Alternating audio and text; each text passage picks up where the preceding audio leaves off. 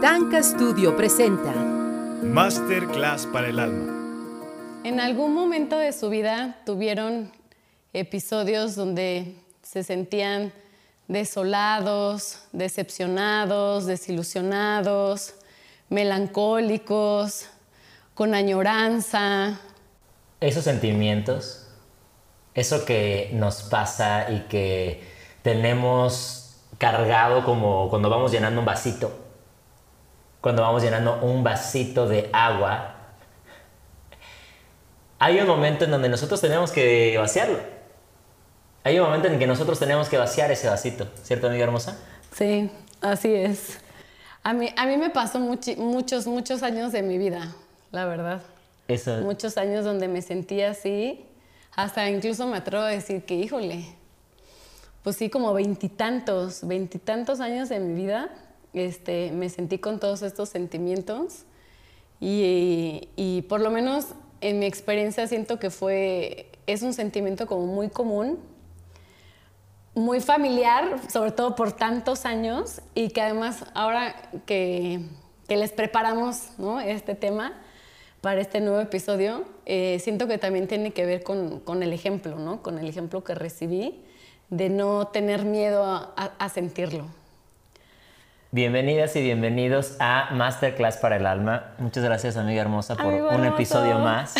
Después de tantas intensidades que vivimos en, episodios, en momentos anteriores.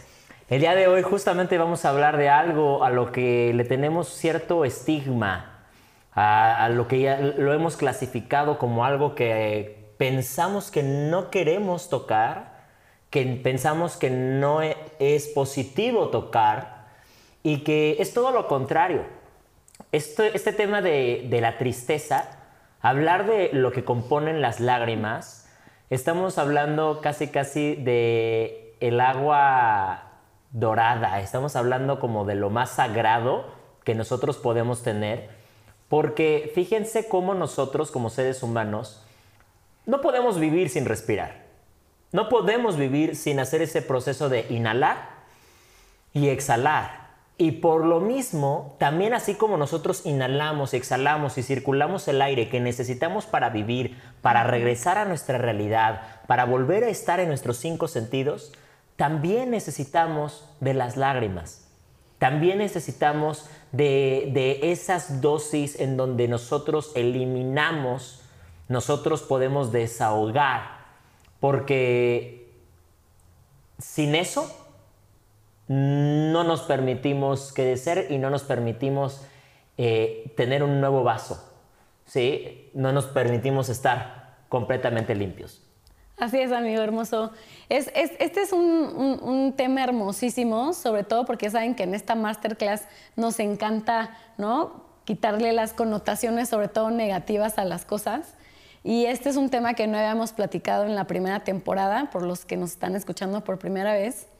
Y es algo hermosísimo porque la verdad es que nos han hecho creer, eh, y por lo menos en, mi experiencia, yo crecí, este, no, tal vez no con este ejemplo que ahorita les voy a compartir, este, en, mi casa, no, pero tal vez sí a nivel como social y a, mis alrededores, ¿no? Con familiares o en la escuela o, fuera, algo así como fuera de mi entorno principal sí crecí con estas ideas de que la tristeza era negativa, ¿no? que era mala, que nunca debía de estar triste, este, ¿no? que no estaba bien, ¿no? que todo el tiempo tenía que estar este, alegre, feliz.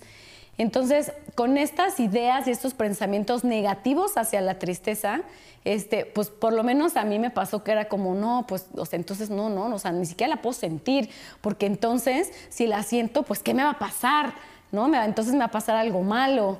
Este, y entonces eh, siento que ahí tuve como, en mi experiencia tuve como esas dos eh, vertientes de uno lo que a nivel como social escuchaba y otro tuve un ejemplo muy hermoso que hoy se lo agradezco a mi madre porque ella, este, fíjense, la tristeza tiene que ver mucho con las pérdidas tiene que ver con, con que regreses a, a, ti, a que te mires, a que hagas una introspección de tu vida, a que si has vivido situaciones que no te gustaron, que, que, las, que te des cuenta de ellas, ¿no? De qué pasó, este, que las sientas. Este, entonces es una, una emoción eh, hermosísima porque al final del día la tristeza te regresa a ti te regresa a ti a, mirarte, a, ver qué necesitas resolver, qué necesitas aclarar, qué necesitas perdonar o qué necesitas este, integrar, soltar o perdonar de alguna situación alguna experiencia que hayas vivido. Yo recuerdo cuando era ¿no? pequeña niña, este, cuando mis papás se separaron, o sea, mi mamá, o sea, tengo este gran ejemplo de mi mamá y la verdad es que cómo se lo agradezco, porque también la tristeza tiene que ver con, ¿no? con, con la historia, o sea, cómo nos relacionamos con la tristeza y, y, si tuvimos ejemplos de ella. Y entonces yo recuerdo, este, digo, antes, cuando lo recordaba, sentía como feo por, ¿no? por decir, hijo, ay, es que mi mamá, o sea, todo el tiempo estaba triste, o no, todo el tiempo estaba llorando, o no todo el tiempo, pero pues sí como que recordaba varios, ¿no? varios momentos. Pero hoy, después de que, ¿no? que, que, yo he estado viviendo y actualizando mi duelo, también por mis propias pérdidas, y, y, el, y el, que el otro día ¿no? me dijera mi maestra, este, es que quien, ¿no? piensen si tienen ejemplos en su vida este, de personas que hayan contactado la tristeza de una manera sana. bueno, esa pregunta me impactó porque dije, wow, o sea, nunca lo había visto de esa manera y fue algo muy mágico porque luego, luego, ¿no? En mi pensamiento fue, claro, mi mamá, ¿no? O sea, y me encantó y hoy te lo agradezco, mami, porque o si antes tal vez, ¿no? Sentía como, ¿qué onda, qué onda? Hoy no sabes cómo te lo agradezco porque hoy, hoy gracias a ti tengo ese ejemplo de, de, de, que es sano contactar con la tristeza, que es muy sabia si sabemos manejarla bien, porque nos lleva a eso, ¿no? A ese encuentro con nosotros y, y el que tú hayas vivido tus duelos cuando yo era niña de una forma sana, con tu ejemplo, hoy yo he podido este, vivir mi duelo de una manera sana, ¿no? Porque de eso se tratan los duelos sanos, el que nos permitamos vivir este, nuestros sentimientos, nuestras emociones, contactarlos, no evadirlos, no reprimirlos, no guardarlos, no distraernos. Entonces, este tema de la tristeza es, es hermosísimo. Ahorita, qué bonito lo de tu mami ya la quiero conocer, ya quiero conocer a tu mami. ya pronto, pronto. Sí. y ella a ti también. sí, qué bonito. Fíjense, qué, qué bonita pregunta y ahora hágansela ustedes. Si han tenido ejemplos de vida en su familia de cómo tocar la tristeza, porque yo, por ejemplo, sé, y hace ratito lo, lo platicaba con el Direct, que nosotros tenemos eh, nos enseñan, ¿sabes? Algunas personas a manejar estas emociones y cómo nos tratan nuestros papás. Y lo que estaba platicando con el direct es que hemos sido unas personas muy amadas. Sí, o sea, yo sí reconozco que he sido una persona muy, muy, muy amada por mis papás. Y, por ejemplo, he visto dos diferentes maneras como de resolver la, la cuestión de la tristeza. Mi papi, en este término de complacer, luego pues quiere, nos quiere sacar una sonrisa a todos. ¿no? O sea, como que tiene una actitud padrísima. Padrísima, padrísima. Pero a veces, en algunos momentos, sobre todo pasados, porque también sé que mi papá está cambiando, sé que estás evolucionando, pa. Sé que eh, a mí me encanta que, que hay, hay, personas que son lugares seguros, que sabes que yo soy uno de esos lugares seguros donde no te juzgo y en ese momento podemos platicar y a lo mejor hasta me puedes comentar qué es, qué es lo que te duele.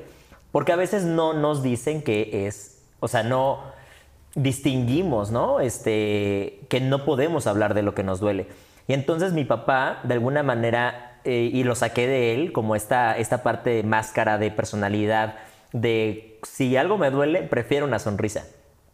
Y eso me recuerda a un personaje que hice de la obra de Sexo, Pudor y Lágrimas, que interpreté al personaje de Tomás, el que, el que interpreta en la película de Antonio Serrano de Mian Bichir. Y justamente el personaje de Tomás, pues yo era el más hippie, el más cagado, el más que ole, ¿no? Para acá, para allá. Pero finalmente era también la persona más triste o la persona más vacía. Entonces, eh, ahí, por ejemplo, no sé qué tanto, ¿sí? Cuando nosotros queremos forzar la felicidad, que queremos forzar la sonrisa, siento que es como la imagen de Joker de la película, ¿no? Que así te intentas poner la, la sonrisa, aunque estás queriendo llorar, ¿no? Como esta interpretación de este legendario actor, como lloraba y se reía porque finalmente estás poniéndole una máscara a ese dolor. Entonces yo aprendí eso un poco de, de mi papi, ¿no? Como a, mejor después, no hablemos de lo negativo, no hablemos de lo doloroso. Mejor hablemos de otra cosa o pasémosla bien o busquemos resolverlo, ¿sí? Pero también creo que este espacio es sumamente sano. Por ejemplo, con mi mami, lo que, lo que pasa con mi mami o lo que pasaba antes, mi mami se preocupaba muchísimo si llegábamos a contactar con la tristeza. ¿Por qué? Porque en la historia de mi mamá ha habido mucho dolor mucho, mucho dolor y, dolor que, que, hasta a mí me cuesta trabajo siquiera visualizarlo. Un día voy a traer la, biografía que le hice a mi mamá en la secundaria, porque la entrevisté, ya saben, para la materia de español hice su biografía, entonces apunté los momentos más importantes y me di cuenta de todos los sucesos trágicos que, que vivió y que también sé que hoy es parte del el reto que tiene para poder crecer, para poder expandirse, para poder desahogar, para poder soltar incluso ese dolor que podría ser del pasado.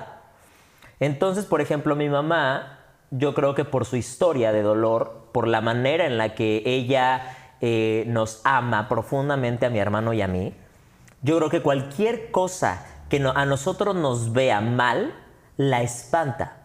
Sí, porque yo me acuerdo que, no sé si les ha pasado que dicen, este, hasta que no lo hable con mis papás no es real, ¿no? Entonces habían cosas que a lo mejor yo no platicaba con ella, o sea, que yo me las guardaba, me las guardaba, pero a veces sentía tanta la necesidad de hablar con alguien y sobre todo de hablar con el vínculo, uno de los vínculos más importantes de mi vida, que es mi mami, y empezaba a hablar con ella y entonces, ¡pum!, me permitía llorar y la reacción de mi mami, por supuesto, era abrazarme, me escuchaba, una escucha activa, este, y, de pronto me preguntaba, pero ¿cómo es que tuviste esa herida? Si te hemos amado mucho, si siempre hemos estado contigo, si siempre hemos, te hemos aprobado.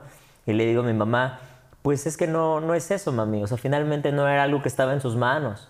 Era la manera en la que yo, con mi propia historia, empezaba a percibir mi propia vida y empezaba a contar mi propia historia y que consciente o inconscientemente adopté eso.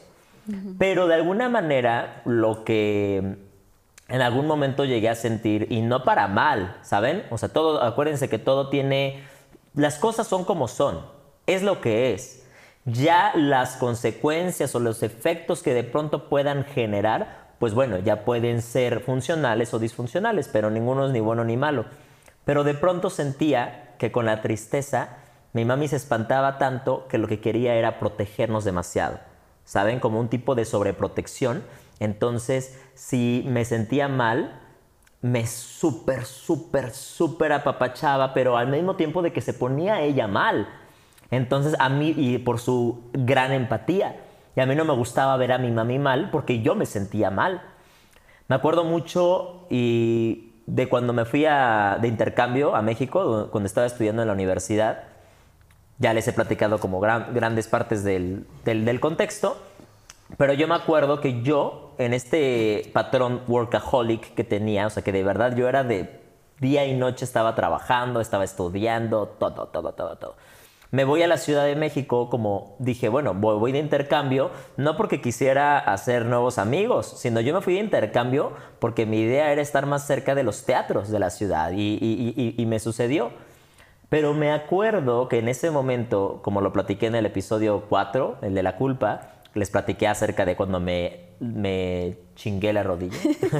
cuando me chingué la rodilla, en ese momento dejé de hacer todo lo que hacía. Dejé de hacer todo, todo lo que hacía. Entonces, según lo que yo recuerdo, fue uno de los primeros espacios en donde la vida me dijo, bye, bye papi necesitas regresar a ti, necesitas tocar con ese dolor, con esas fibras. Y eso fue lo que me pasó. Entonces yo lo que hice en ese momento fue, eh, pues me puse profundamente triste, muy, muy, muy triste porque me sentía inútil. Dije, no mames, ya no puedes ni caminar. Les dije, por favor, déjenme ir a las clases de teatro, aunque sea de, de ¿cómo se llama? Tiene un nombre, ¿no? Como de nada más estar observando la clase. ¿no? O sea, sin estar participando. No, ¿cómo crees? Que no sé qué. No me dejaron. Porque si no, ¿cómo me iba a recuperar? Entonces, al sentirme tan inútil, al estar tanto tiempo conmigo, yo no sabía qué hacer. Yo no sabía estar conmigo. Yo sabía estar trabajando. Yo sabía estar en proyectos. Yo sabía estar eh, liderando, creando, construyendo, estudiando, haciendo trabajos en equipo. Eso era lo que sabía hacer. Yo, Sebas, no sabía estar solo porque a veces me daban miedo mis pensamientos. Como estos pensamientos de eres un inútil, como el que en su momento que les platiqué, el que me hizo ir a ese día que, me, que se me rompió, eh, luxó la rodilla, fue ese de, oye, pero tú venías a hacer esto. Tú venías a hacer teatro. ¿Qué haces acostado? ¿Estás cansado? Levántate, papá. Estás en tus mejores años. Párate, hazlo. ¿Sabes? Esos tipos de pensamientos, como esa voz interna de la que hablamos en ese momento, de ese juez, a mí me daba miedo estar con él porque yo no tenía una relación sana conmigo con mi diálogo interno, con mi tren del pensamiento. La historia que me estaba yo contando era que yo tenía que estar siempre en otro lugar y que no estaba haciendo lo que tenía que hacer. Me acuerdo que una de las cosas que me hizo eh, moverme del lugar, o sea, de, irme a la Ciudad de México, fue que dije, ay, es que Dana Paola tiene mi misma edad, ¿no? Y entonces yo empecé a, ¿sabes? A maltripearme, a maltripearme. Entonces, creo que para mí esa experiencia de haberme chingado la rodilla fue lo mejor, independientemente del momento terapéutico, sino del aprender a estar conmigo y de desahogar ese dolor de, de vivir las lágrimas. Incluso un poquito antes de chingarme la rodilla, el primer día, un lunes, que fue mi primer día de clases en La Salle, México, cuando estaba allá, me acuerdo que salía relativamente temprano, me regresé a la casa de, de mi papá para comer y no tenía nada, la tarde libre. Uta, Uta, ¿qué hago? Y me dio como una impotencia de, no, ¿qué estoy? Pero no quería verme a mí. Y justamente cuando pasó lo de la rodilla, o sea, tiempo después, me acuerdo que me cuestioné mucho acerca de si quería seguir estudiando lo que estudié, ¿no? Mi carrera de comunicación. Estaba, lo estaba pensando mucho. Dije, mira, cómo me estoy juzgando. A lo mejor yo ya tengo que estar actuando. A lo mejor yo tengo que estar en otro espacio. Y me acuerdo que una vez, porque venía los fines de semana, este, y vine al fin de semana, porque pues no podía hacer nada ya. Con la rodilla así, no podía ni salir. Prefería mínimo tener el calorcito y tener esta vista de, de Cuerna, de Cuernavaca, en vez de estar en el frío, ¿sabes? Y en lo que en ese momento para mí estaba significando esa experiencia. Y una vez mi mamá me vio y me vio anímicamente débil. De hecho, muchos amigos de pronto me sacaban, o sea, que sí me llevaban y, me ayudaban, ¿no? Con mis muletas y todo. Y me decían, Sebas, te ves muy triste, hermano. Pero yo, yo no quería estar triste, pero como que en mi organismo no había manera de ocultar la tristeza que tenía guardada. Y una vez estaba en mi cama, va mi mamá conmigo y me dijo, oye, ¿cómo estás? Y mira, eso te lo voy a agradecer siempre, mami. Me preguntaste, hijo, si no quieres estudiar esto, salte ya. Si lo que tú quieres hacer es otra cosa, yo te apoyo. Me diga lo que me diga tu papá, yo te apoyo. Pero, pero quiero que estés bien, no me gusta verte así, tú no eres así. Luego se quejan de que soy muy ruidoso, hablo mucho, estoy con mis chistes, ¿no? En la casa de mi mamá. Y me acuerdo que ahí decía, oye, ¿qué te pasa? ¿Por qué no hablas tanto, no? Y yo así. Le digo, ¿no que no te gusta? No, sí, prefiero verte así porque sé que estás bien, exacto, que sé que eres libre, que eres genuino, que eres auténtico. Y ahorita te estoy viendo en una versión que me duele verte así. Y por eso me dijo lo que me dijo. Esa invitación a, si no te está gustando, renuncia hoy. Y yo te apoyo, vamos con todo.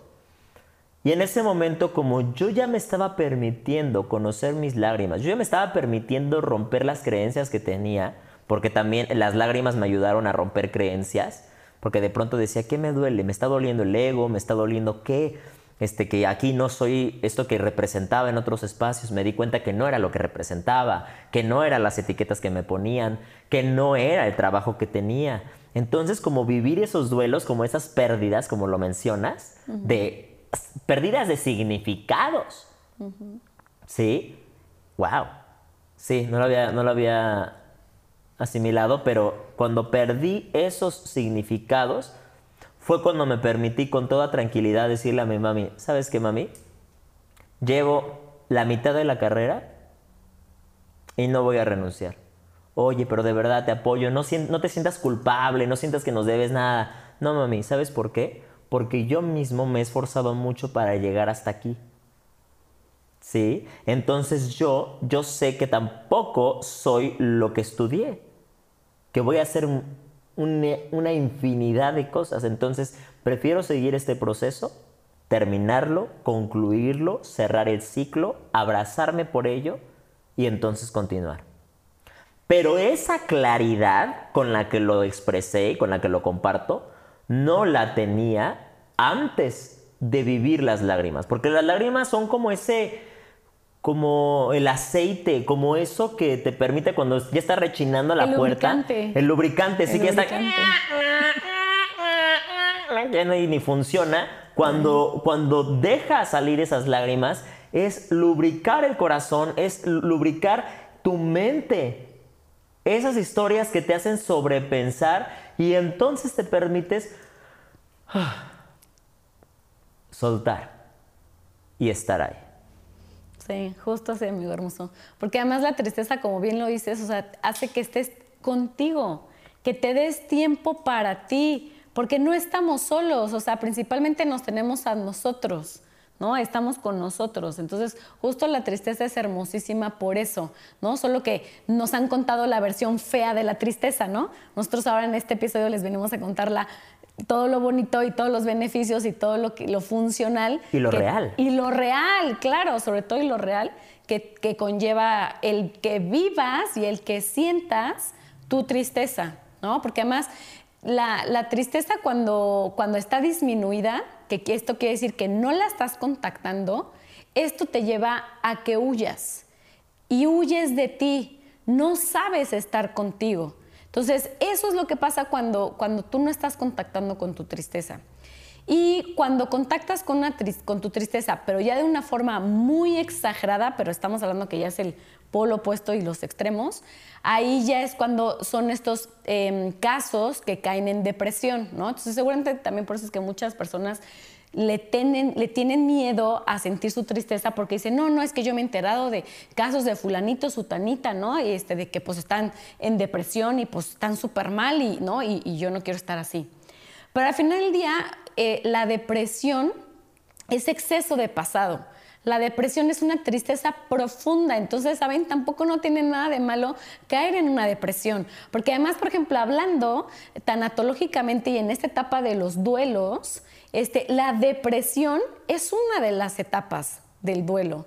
Entonces, ¿saben? O sea, tampoco ni siquiera es malo vivirla. O sea, ni siquiera es algo negativo contactarla, ¿no? O no, o no querer estar en esa etapa. Al contrario, o sea, necesitamos vivirla, sobre todo si se trata de una pérdida de que tiene que ver con un duelo, con una muerte, este, ¿no? De un ser querido. Entonces, es súper importante. Y, también, o sea, aquí lo recomendable es que, aprendamos, que aprendas a contactar con tu tristeza de una forma equilibrada, ¿no? Creo que en este programa hemos estado recalcándoles mucho esta parte de que descubran lo que les funciona y aparte eh, que todo empecemos a vivir en equilibrio. Entonces, si tú eh, vives sanamente en equilibrio tu tristeza, la tristeza te va a llevar a tomar decisiones ¿no? A darte lo mejor, ¿no? A que, a que contactes contigo, este, ¿no? A que tus recuerdos que, te que tienes de tu pasado te van a llevar a que decidas nuevamente, este, hagas una nueva elección, este, que te des cuenta qué necesitas resolver, qué necesitas arreglar. Entonces, al final del día aquí lo único que necesitamos es aprender a manejar nuestra, nuestra tristeza y es negociando con ella. ¿Y qué es esto de negociar con ella? Se trata de, de que yo, al estar conmigo, me dé tiempo de, este, de estar con ella. ¿Saben? Es como, a ver, sé que de lunes a viernes trabajo, pero entonces ya sé que mi horario de trabajo es de, ¿no? Por ejemplo, los oficinistas, ¿no? Si es de 9 de la mañana a 6 de la tarde, ah, bueno, pues ya sé que hoy me toca trabajar de, este, de 9 a 6, ¿no? Y pues ahí toca trabajar, ¿no? No toca contactar con la tristeza. Este, pero entonces si sé que el lunes, pues ya cuando regrese a casa, pues no tengo plan social o no voy a ver a nadie o no tengo nada que hacer, y si en ese momento este, elijo, porque acuérdense que todo tiene que ver con una decisión, este, tener este, ahora este tiempo para mí y sentir, y si de repente ahí elijo darme este tiempo de sentir mi tristeza, ahí es, ahí es cuando aprovecho ese tiempo para sentirla.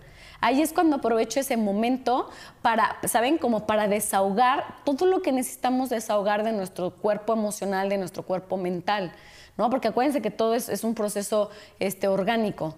Y, entonces es justo así, o sea, ¿saben? Es, no es llegar a esos, esos extremos de, no, no, no, no, no la contacto y me vado y me distraigo y me salgo con fulanito, con sutanita, o veo películas, o veo series, o escucho música, o a ver qué me invento con tal de no sentir y, y no contactar con la tristeza. No, al contrario, o sea, es así como nos damos nuestros tiempos para ir al cine, para ver una película, para platicar con un amigo, o para platicar con la pareja o con los familiares, o sea, así como nos damos hasta tiempo para ir al baño, y porque es una necesidad fisiológica, así necesitamos aprender a darnos tiempo para tener nuestras necesidades emocionales, que en este caso sería la tristeza. Entonces, es, eso, o sea, ¿cómo, ¿cómo, le hago? ¿no? Porque creo que también eso es parte de la información que nos ha faltado. Es eso, o sea, es, es darme y yo decidir qué tiempos, ¿no? También de acuerdo a mi agenda y a mi rutina y a todo, qué tiempos y en qué momentos me voy a dar para que ahí toque con la tristeza, ¿no? Entonces, el otro día le compartí a mi abuela, este, le decía, mira, va a ver, porque fíjense, lo contrario de la tristeza es la alegría. Entonces, obviamente, o sea, eh, eh, nuestras emociones, acuérdense que lo hemos platicado, son así como unas ondas. O sea, no es lineal. O sea, no es de que avancemos linealmente como si fuera un maratón o una caminata, no. O sea, en las emociones es subes y bajas, así como una onda. Entonces, cuando estás arriba, ahí es cuando contactas con tus emociones agradables. Y cuando estás de bajada, estás contactando con tus emociones desagradables. Pero después vas a volver a subir. O sea, no te vas a quedar ahí este, estancado. Porque fíjense, lo que, lo que necesitan saber es que la tristeza que no se llora, esa justo es la que te atora.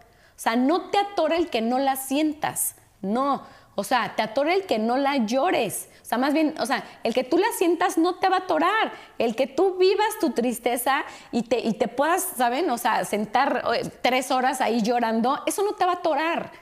O sea, eso no te va a, decir, no, puta, ya, me perdí y estoy en la tristeza. No, eso no te va a atorar. Al contrario, ¿no? Y ahorita les voy a decir por qué. Ya se está comprobado científicamente. Más bien lo que te atora es que no llores y que la reprimas y que la guardes.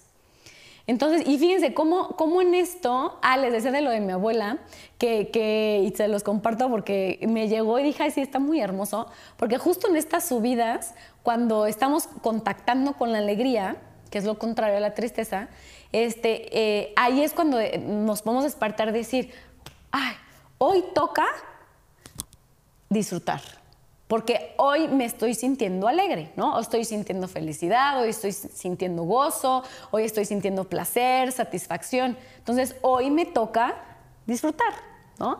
Si al otro día o pasan dos días y ven que ya bajaron, entonces díganse, ¿no? Hasta le dije a mi abuela, sóbate abuela, sóbate así en tu pecho, ¿no? O sea, como que contente, ¿no? Así sea amorosa contigo. Y, es como esta parte de, hoy me toca liberar mi tristeza, hoy me toca sentir mi tristeza. Entonces, fíjense qué padre, ¿no? Porque también siento que en esta forma, si nos lo repetimos, también nuestra mente, y, y es un proceso también de conciencia, el aterrizarnos y decir, a ver, hoy qué toca. Así como hoy me toca trabajar porque es lunes, o hoy, hoy me toca este, ¿no? descansar porque es sábado, ¿no? O, o hoy me toca echar la flojera porque es domingo y no voy a hacer nada. Justo así decirnos así con nuestras emociones. Hoy me toca disfrutar porque estoy en alegría, ¿no? Pero hoy me toca sentir mi tristeza porque aquí está y necesito sentirla. Creo, aquí creo que lo que dices, porque yo ahorita lo veo como en una dualidad, ¿no? Como un poquito en una polaridad. Creo que tiene que ver con la conciencia de que podemos ser gestores emocionales. Es decir, que sí podemos gestionar nuestras emociones. A veces suena, wow, qué padre que puedas agendar las emociones, ¿no? Porque finalmente sabemos que las emociones no, como llegan, no llegan de una manera ordenada. Finalmente son los estímulos que tenemos del mundo exterior de, y sobre todo ahorita, ¿no? A veces no, ya no solamente estamos presentes con la vida real, con lo que estamos, con lo que tenemos aquí, en el aquí y en el ahora, en la parte terrenal, sino también ya tenemos lo que hay acá, en el celular. Entonces también por eso, este, y se, y se dice mucho, que han subido como los índices de depresión, de ansiedad, de pánico que genera el tener las redes sociales, porque de pronto estás viendo lo maravilloso que tiene todo el mundo y en añoras y dices, ay, me gustaría estar ahí. A lo mejor y te vas aquí, te vas y te pierdes. Y, esto de, de, de, o sea, lo que les decía es que estos son los estímulos que nos llegan y que nos llegan a todas horas y que nosotros las vivimos en ese momento. Creo que gestionar las emociones eh, nos puede servir siempre y cuando sepamos que también hay momentos que requieren nuestra atención inmediata, ¿no? Que hay momentos como cuando de pronto si hay una emergencia, te agarramos nuestras chivas y nos salimos de aquí. No nos esperamos, es que tenemos que terminar de grabar el episodio. No, si hay una emergencia, tenemos que salirnos, tenemos que, darnos ese, ese espacio, porque si no, luego eso entorpece mi trabajo, entorpece mi rutina, entorpece mi relación. Y creo que también por eso es importante que nos permitamos darnos un break. ¿Saben? O sea, como darnos un break, darnos ese espacio de decir, ¿sabes qué? Ahorita no no, ahorita no, o sea, porque de pronto pasa, ¿no? Que luego los amigos, oye, ¿qué onda? ¿Qué hacemos hoy? No sé qué. Híjole, hoy no es el día, ¿no? Hoy no es el día en el que me siento así. Y es, y es una cuestión, más allá de querer programarlo mentalmente, pero funciona mucho. Y próximamente lo hablaremos con, con alguien que vamos a invitar de programación neurolingüística, porque esto, o sea, la mente es tan grande y tan espectacular que nosotros sí podemos controlarla. O sea, si, si la, la manejamos, la controlamos, o sea, la usamos a nuestro favor, uff, podemos tener resultados maravillosos. ¿Sí? Pero aún así, nosotros hay que escucharnos, hay que ser honestos, hay que decir, a ver, ahorita qué estoy, qué estoy sintiendo, porque como nuestra mirada está en lo exterior, de pronto, no, no estamos como muy acostumbrados culturalmente a mirarnos hacia adentro y a darnos ese espacio. Yo ahorita lo que pensaba es que, me acuerdo, esto fue lo que les platiqué, fue cuando me fui a México, durante mi carrera. Quinto semestre creo que estaba, ocho semestres dura la carrera. Y cuando ya estaba saliendo del, octavo semestre, es decir, ya terminé mi carrera, hubo un momento donde, sí, donde sentí que se me acabó todo todo, todo, todo. Dije, no, ya la próxima semana ya me voy a la Ciudad de México. Me habían ofrecido un, trabajo en una escuela. Eh, muchas cosas y todo se fue parando. Teníamos una, presentación que iba a ser como mi última función. Nunca se hizo porque cerraron el Teatro Campo. No, un, un despapalle. Entonces yo me sentí como, ¿qué onda? ¿Ahora qué hago? No, hombre, todo lo que tenía que hacer era está, estaba conmigo. Estaba conmigo y me acuerdo que fui con una terapeuta, como con una terapeuta chamana, y me acuerdo que hasta me hizo volver, porque corporalmente estaba tan atorado con mis emociones y me dijo, qué bueno que te pasó eso, hijo. yo, ¿me escuchaste? ¿Me escuchaste todo lo que te acabo de decir? Qué bueno que te pasó. Sí, sí te escuché, qué bueno que te pasó. Porque es ahora donde necesitas con esa tristeza verte. Y necesitas darte un break. Porque a veces terminamos un proyecto, a mí me pasaba que cada vez que acababa una obra de teatro, cada vez que acababa un proyecto, era una tristeza post-proyecto, ¿no? Dábamos, porque pues era de pronto tanto trabajo, tanta energía, tanta motivación, tanta energía del mundo emocional, y luego se acaba y te quedas como con ese duelo, ¿no? Viene el dolor del duelo, que a veces lo reconocemos y lo vivimos, y a veces no, y a veces dices, bueno, ¿ahora qué sigue? Y te vas al siguiente proyecto, o, terminas una relación y, ¡ay, me voy a otra relación! No, venga, venga, venga, venga, venga, para que entonces yo no sienta estas emociones tan intensas que me están doliendo. Y es por eso que a veces cuando no permitimos contactar con esa tristeza, tomamos decisiones que no son asertivas. Porque entonces las queremos tomar como si fueran un placebo. Entonces, ¿sabes? Como eh, eh, esto de, no, pues vamos a salir a loquear, vamos a rompear, vamos a, como a soltarnos, a distraernos un poco. A veces te sirve, pero a veces también se vale decir no, porque ni siquiera en esa distracción voy a estar presente. Incluso a veces en esa distracción te puedes sabotear tanto que te puedes lastimar más. Cuando no tocas tu tristeza, te terminas lastimando mucho más. Porque la tristeza es el lubricante del corazón que te permite amar profundamente los cambios, soltar lo que fue y aceptar lo que viene. Porque en ese momento me permití contactar con mi tristeza que llegué en la noche a, la casa de mi mamá. Me acosté en su cama era, todo, estaba oscuro. Creo que estaba dormida o algo y medio la quise como despertar para platicar un poquito. ¿Qué pasó? ¿Cómo te fue? Y la abracé y le dije, mami, necesito un break. No me pidas que consiga ahorita trabajo. No me pidas que haga otra cosa. No quiero hacer nada. Porque llevaba 10 años haciendo todo. Resolviendo el mundo. Todo el tiempo, a cada minuto, a cada hora produciendo en exceso, generando éxitos, éxitos, éxitos, éxitos, sin nunca vivir el tener que cerrar un telón, el afrontar el dolor que me, que me decía cuando se acababa un proyecto. Y así fue, amiga. Así fue, me di ese espacio y como por tres semanas no salí de mi casa. Gracias a Dios pude porque la validaste. Porque la validé. Justo en ese momento. Porque pude haberme distraído y salir y todo, y no me di ese espacio, como esa, ese momento de soledad, que no, tampoco la soledad tiene una connotación, bueno, culturalmente a veces tiene una connotación negativa y por eso piensan que si no tienes pareja, entonces, híjole, pues es que no te quieren y estás mal. Claro que no. La soledad es sumamente rica, sumamente necesaria, hasta cuando estás en una relación. Necesitas tu espacio. Entonces en ese espacio que me di esas tres semanas, lo que hacía era, era comer bien, leer mucho y nadar. Me metía a nadar, me metía a nadar y entonces yo estaba nadando y nadando y nadando y nadando, ¿sabes? Y en ese silencio, hasta yo proponiéndome un silencio para que yo tuviera una mejor relación con mis pensamientos y mis pensamientos yo les decía, no pasa nada Estoy bien, no estoy siendo un inútil. Puta, ¿qué no soy hoy? Soy infinito, soy hiperpoderoso y necesito un descanso. Necesito ese break.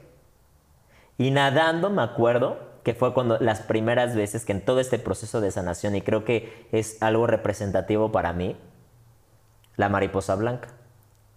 Estaba nadando y de pronto veía una mariposa blanca que siempre me ha salido como señal cada vez que estoy tomando una decisión que es para mi bienestar, para mi reparación, para mi sanación. ¿Sí? Y, este, este momento de tres semanas, me acuerdo que hasta que acabó, porque hasta meditaba, o sea, yo me acuerdo que me di ese espacio, no acepté ningún proyecto, o sea, literal cuando salí de la carrera. Y en un momento, yo me acuerdo cuando ya me llegó, cuando ya sentí en el corazón, bueno, Sebas, creo que ahora sí, venga el fuego, venga el fuego, ahora sí puede venir el fuego. Y en ese momento tal cual, tal cual lo estoy describiendo, vi la convocatoria de la pura idea excita mandé mi currículum, me marcó luego, luego el director y me dijo, ¿cuándo te veo? Necesito que leamos el libreto. Me metí a Godspell, ¿no? Que a lo mejor ni siquiera, vean, ni si ni hubiera llegado a Godspell, al foro no, no hubiera conocido al productor, no, no sé si estaríamos aquí, ¿sabes? O sea, cómo todo es perfecto como tiene que ser. Así que hay que darle su espacio, su lugar a cada cosa que vivimos. Ayer estaba cenando con, con Estefano y con Sonia, mis socios de la escuela y grandes amigos a los que adoro. Y platicando dijimos, qué cagado que todo está sumamente relacionado. Es decir, ellos, por una decisión no tomada, pudieron no haberse reencontrado y, muchas cosas no estarían sucediendo, no solamente para ellos. O sea, el efecto mariposa, para todos. Entonces, eso creo que, por ejemplo, a, a, mí algo que me permití sentir en esas tres semanas que recuerdo fue confiar. Voy a llorar porque no pasa nada que llore y que desahogue. Confío en que estoy bien y en que todo va a estar bien. Y que como lo hemos platicado antes, como no estamos solos, como todo es como tiene que ser, hay que vivirlo así. Sí, amigo hermoso. Ay, qué chulo. Sí, porque fíjense, es, impresionante cómo, cómo, la tristeza, si no, no se siente, o sea, tarde o temprano va a rebotar en su cuerpo. Entonces sí es importante ¿no? Eh, que se den estos tiempos, ya ustedes pues de acuerdo a su cómo, cómo estén viviendo ¿no? en su día a día, pues ya es importante, ¿no? Si, si, pueden, si lo están sintiendo, sigo, lo más importante es que si de repente están sintiendo eh, o sea, esa emoción y esas ganas de desahogarse en ese momento, si, si, saben, si están en un espacio donde, aunque estén trabajando, se pueden ir al baño o, este, o están en algún lugar donde pueden, saben, como ya ahí, ya, pa, o sea, llorar, o sea, háganlo para que no lo vuelvan a contener. Pero si por alguna razón, no sé, están en una junta y de repente sienten así, pues no, no, ahí no va a tocar. Es que los, los números están rojos. ¿No? Pero bueno, por lo menos ya es una forma de que su tristeza les está avisando que tienen como ese pendiente de llorar. Y entonces ya cuando regresen a casa o algo, ya busquen un tiempo, un espacio para ya desahogarse. ¿No? Porque al final del día la tristeza tiene que ver mucho con que te ayuda a procesar y a digerir lo que estás viviendo. Y te ayuda, como, como Arta nos comparte Sebastián eh, en, sus experiencias, a tomar estas decisiones de tu vida. O sea, ¿qué, no? o sea, si voy por aquí, voy bien o no, este, qué necesito cambiar, qué necesito modificar. Entonces, reconocer. Reconocer. Entonces es un sentimiento, la verdad, no hay que temerle, al contrario, ¿saben? Hay que familiarizarnos con él. Abrazar. Abrazar la tristeza, ¿no? Que sea nuestra mejor amiga, porque la tristeza es muy sabia y nos ayuda ayuda este, a encontrar nuestro camino, por dónde sí, por dónde no, ¿no? O sea, ahora sí que la tristeza es la que nos lleva a la felicidad, a la alegría, ¿no? Y entonces fíjense cómo también eh, hasta los mismos científicos, ahora sí les vamos a pasar un dato científico, este, eh, eh, ahora sí que en los laboratorios, ¿no? con un microscopio, este, tomaron una muestra de, una, de cuando, pues ya saben, ¿no? Siempre es lo clásico, bueno, no creo que no a todos, pero algunos sí. Cuando estás cortando una cebolla, ¿no? Eh, o sea, para algunos, o sea, te, sale la lágrima, ¿no? Por, la, por el efecto tan fuerte de la cebolla. Bueno, pues estos científicos, o sea, tomaron, ¿no? La lágrima de la cebolla y descubrieron que, tiene, que, esa lágrima de la cebolla contiene agua.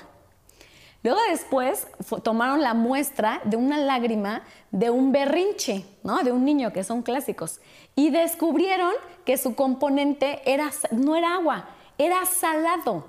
Incluso, eh, fíjense, ahora que es que también lo de, repente no somos observadores, pero observen, ¿no? Si ustedes tienen niños en casa, o ustedes, cuando de repente estén sintiendo que están llorando por algún berrinche, porque el berrinche tiene, también tiene una carga este, de enojo, ¿no? O sea, la tristeza no, también no viene acompañada sola, siempre está acompañada de, sentimientos de enojo, de culpa, de miedo, de, este, de resentimientos, ¿no? Entonces, o sea, que todo hay que vivir. Claro, y que entonces va acompañada y por eso hay que vivir todo, como que toda esa explosión y esos matices.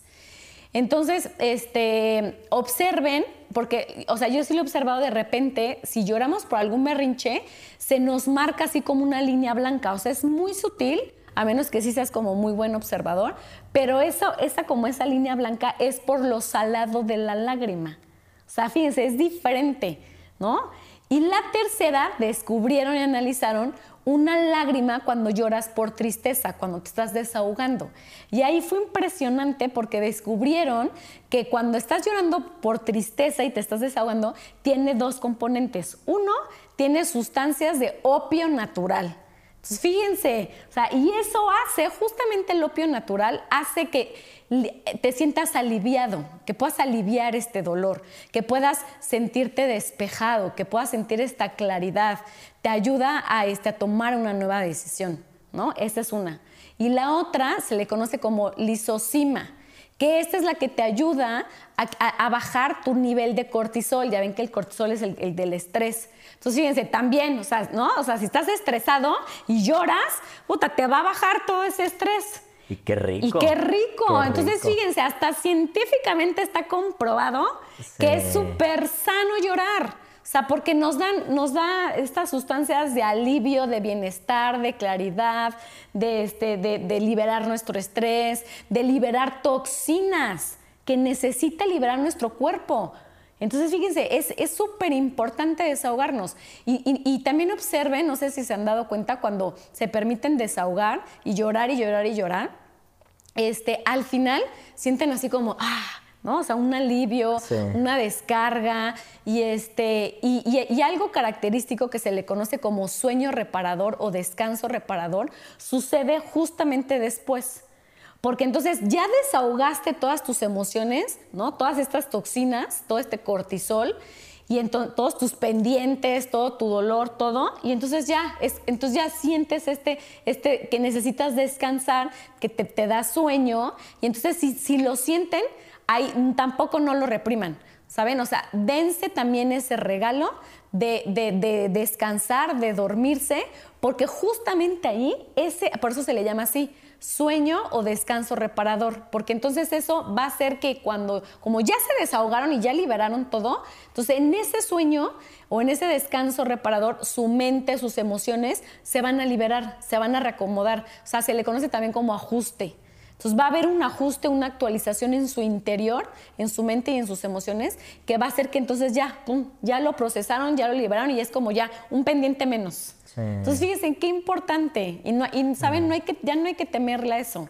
Eh, al contrario, más bien ya hay que empezar a, a, integrarlo, a hacerlo parte de nosotros, porque de verdad que la tristeza y el llorar y el desahogarnos nos trae muchísimos beneficios en nuestros cuatro cuerpos. Sí. Ahorita hasta me dio ternura de escuchar, ¿no? De estar hablando de esto, ¿sabes? Como esta energía que siento que ahorita estoy respirando es mucha, mucha ternura. Porque efectivamente, y yo la última vez que lloré, y que va a ser este, como un parteaguas para lo que viene en mi vida, bueno, creo que he llorado más. Pero una de las que recuerdo mucho, que me ayudó a entender muchas cosas, fue mi última función de la pura idea excita. imagínense, pasaron tres años después de, ese momento de descanso reparador, profundo, de introspección. A tres años después, justo terminamos, acabamos en el Teatro de la Ciudad y me dio tanta nostalgia, me dio tanto... Sentí cosas muy encontradas porque estaba muy emocionado, pero también estaba muy triste porque ya iba a acabar el proyecto que me enseñó tanto, que me hizo cambiar mi manera de, ver el arte, de ver mi carrera, de trabajar con actrices, con actores. Y me acuerdo que lo que más me encantó es que pude ver a mi tribu. Eh, tenía el telón cerrado, el telón, de, ya saben, de terciopelo rojo, el teatro precioso, ¿no? Precioso. Estaba yo adentro de las piernas y alcanzaba a ver a mis amigos todos preparados, todos, ¿sabes? Y como que sentir ese equipo me dio ternura, me dio tristeza, dije, bueno, va, algún día va a acabar esto y el hecho de que fuera una última función fue recordarme que tengo que vivir esas lágrimas y que, porque eso me va a ayudar a entender que los ciclos también se cierran, los, los ciclos también tienen ese momento que dicen, nos vamos a acabar porque vienen nuevos. Sí, y ahorita estoy recordando algo que es muy importante que sepan, porque también se ha creído que el llorar, obviamente por tristeza, tiene que ver solamente con el dolor, ¿no? Que solamente lloramos por dolor, ¿no? Sobre todo en estos casos de que alguien se murió o porque, este, ¿no? Sabes que ya, ¿no? Todo, te le pasas todo el tiempo llorándole a tu muertito, ¿no? Ya déjale de llorar, este, o, o sea, que tiene que ver sobre todo como por dolor, dolor, dolor. Y es importante que sepan que no nada más lloramos por dolor. O sea, la tristeza tiene como dos vías. Te lleva, como mencionábamos, a decidir ¿no? Una nueva realidad, una nueva vida, un cambio, lo que quieres, ¿no? En esta introspección contigo, pero también la tristeza te ayuda a agradecer. Entonces, en esto, y sobre todo esto lo vemos mucho en los duelos, en las pérdidas, que ya, y como los duelos se van actualizando, o sea, y el dolor se va transformando, sobre todo en un duelo por muerte, este, ya no lloras por ese dolor, ya no lloras por la pérdida, ya al final, como se ha actualizado, lloras por agradecimiento, lloras por un amor profundo e infinito, porque al final lo que se hace en los duelos y en las pérdidas es encontrarle un sentido de vida. Entonces, fíjense, es, maravilloso hasta ¿saben? Vivir esas dos experiencias que al principio lloras por una pérdida, ¿no? Lloras por una muerte y después llegar a esa transformación y esa transmutación de decir, y es que ahora lloro por amor lloro por agradecimiento.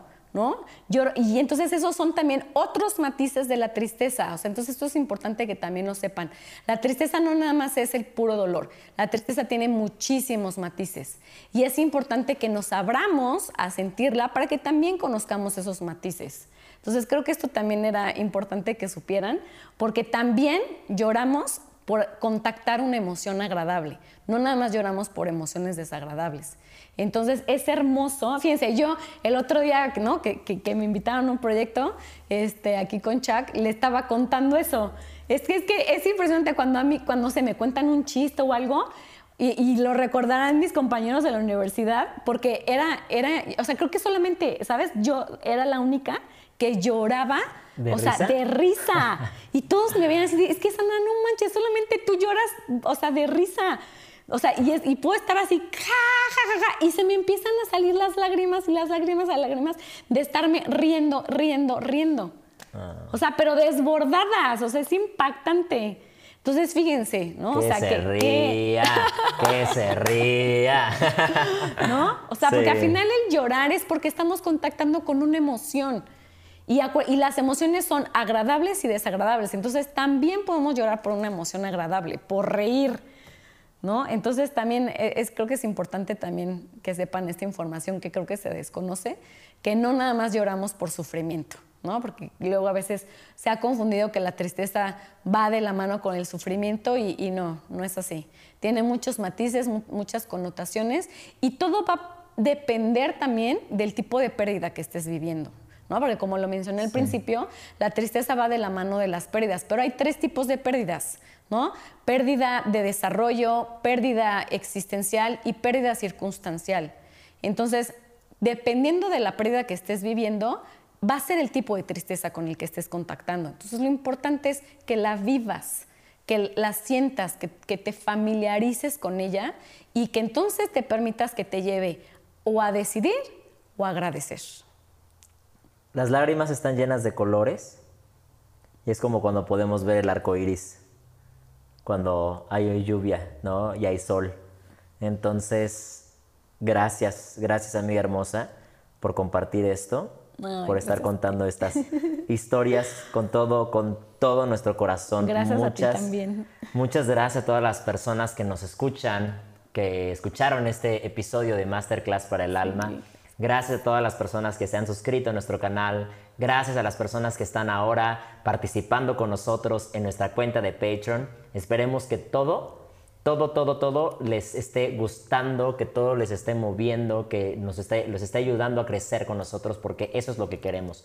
Finalmente, Sandra y yo, y te lo quiero agradecer públicamente, amiga, porque creo que entender las lágrimas que muchas veces saqué contigo, ¿sabes? Que me permití mostrarme así débil, vulnerable, frágil, me han hecho ver muchas cosas, ¿sabes? O sea, más... Yo me acuerdo mucho el día que te marqué llorando